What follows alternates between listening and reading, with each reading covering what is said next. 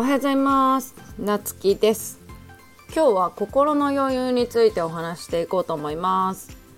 心の余裕ってまああのなかなかね自分がなんかうまくいってなかったりとかまあ、あの時間とかねお金の余裕がないと心の余裕って本当に出てこないなっていうのをね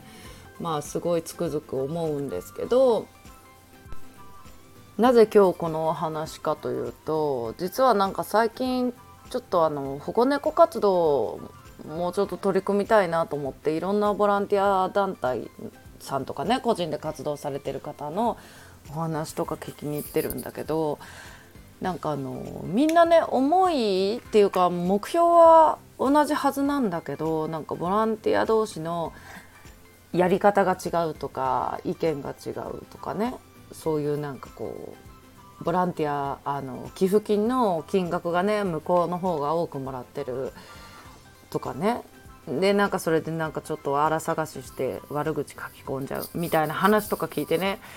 なんかちょっと切なくなりながらもなんかね目標は同じなのにあのみんなね動物を大事にしようって目標は同じなのになんでそういうことが起こるのかなってやっぱりちょっと考えたりして。でまあやっぱり心の余裕なんじゃないかなってすごく思うんよね。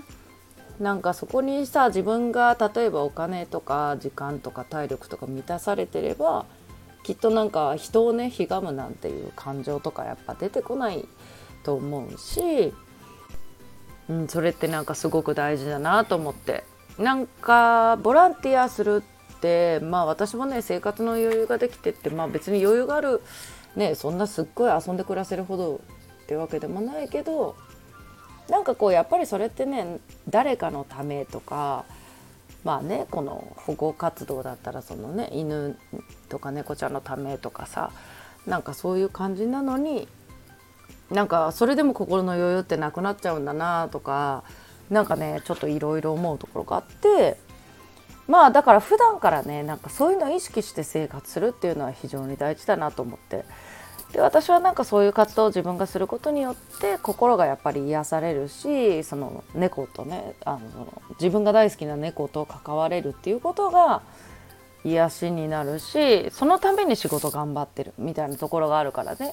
なんかその目的を間違えちゃいけない、うん、なっていうのもすごく思うし、うん、心の余裕、うん、っていうのもなんかすごく思うかな。きっとねなんかそういうやっぱり目標はここなんだっていうのをきっと忘れてしまわなければ